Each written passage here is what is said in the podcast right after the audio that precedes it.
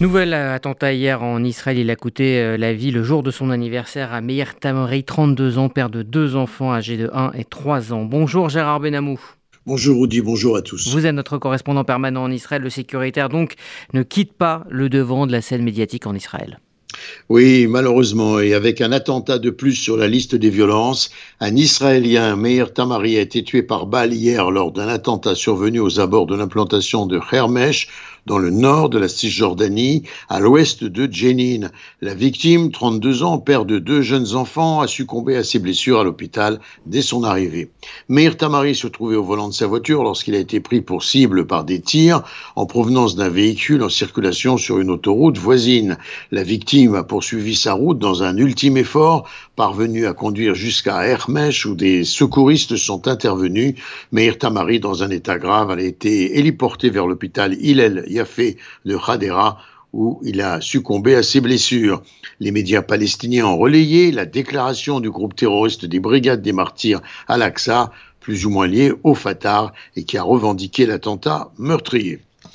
Et l'armée israélienne lance un exercice de simulation d'une guerre sur plusieurs fronts. En effet, un entraînement d'ailleurs à grande échelle dans tout le pays qui va durer deux semaines. L'armée de l'air simulera des frappes stratégiques dans les profondeurs du territoire ennemi selon un scénario de guerre totale. La marine conduira des actions offensives et défensives, des soldats réservistes et d'autres en provenance de presque toutes les unités prendront part à ces simulations de combat baptisées main ferme. L'exercice survient, rappelons-le, tandis que le chef d'état-major, Hersia Levy, indiquait la semaine dernière que des développements négatifs pouvaient potentiellement se produire face aux avancées du programme nucléaire iranien, des développements susceptibles de pousser Israël à réagir. On reparle maintenant en Israël de la réforme du système judiciaire et cela devient une réalité proche.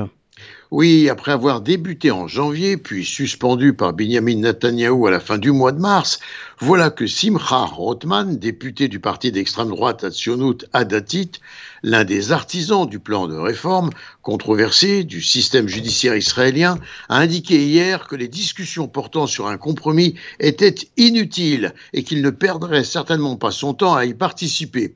De façon polémique, il a précisé les pourparlers en cours à la résidence du président sont inutiles et si le président Herzog voulait trouver un accord, il en a eu mille fois l'occasion. Par ailleurs, un haut responsable de la coalition israélienne de la ligne dure confié, a confié au quotidien Haaretz que si dans les accords ne sont pas trouvés dès la semaine prochaine, eh bien dans les négociations en cours à la résidence du président, la droite ne laissera pas la gauche imposer ses règles au sein de la commission, des règles dont elle ne veut pas, insiste cet officiel.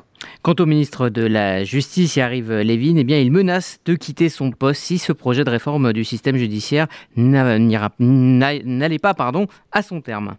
Oui, et ce plan, selon les critiques exprimées, devrait priver la haute cour de sa capacité à agir euh, comme un contre-pouvoir face au Parlement et euh, ce serait une mise en danger de la démocratie israélienne, selon en tout cas la chaîne publique Cannes. Yariv Levin aurait également déclaré, suscitant de vives réactions, que la haute cour devrait intégrer des juges qui comprennent pourquoi les juifs ne veulent pas vivre avec les arabes dans les localités mixtes.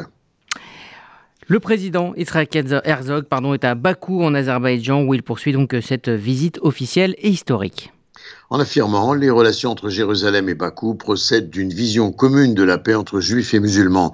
L'Azerbaïdjan est un pays musulman à majorité chiite, cependant il y a de l'amour et de l'affection entre nos nations. C'est un exemple de la façon dont nous pouvons aller de l'avant, a déclaré le président israélien Yitzhak Herzog, qui a par ailleurs évoqué l'héritage juif en Azerbaïdjan, limitrophe de l'Iran, et dans ce contexte, eh bien, des mesures de sécurité draconiennes ont été prises pour contrer une éventuelle attaque de Téhéran destinée à saboter l'événement, et notamment il a été interdit à tous les membres de la délégation israélienne de connecter leur téléphone au réseau cellulaire ou encore de se séparer du groupe pendant la visite.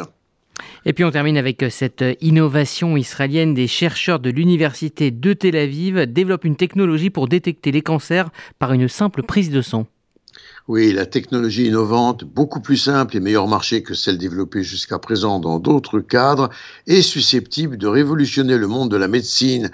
Elle a d'ailleurs remporté une subvention de recherche de 8 millions et demi d'euros de l'Union européenne et elle est actuellement développée par la start-up Jax Bio, fondée par les chercheurs. Gérard Benamou en direct de Tel Aviv pour RCJ.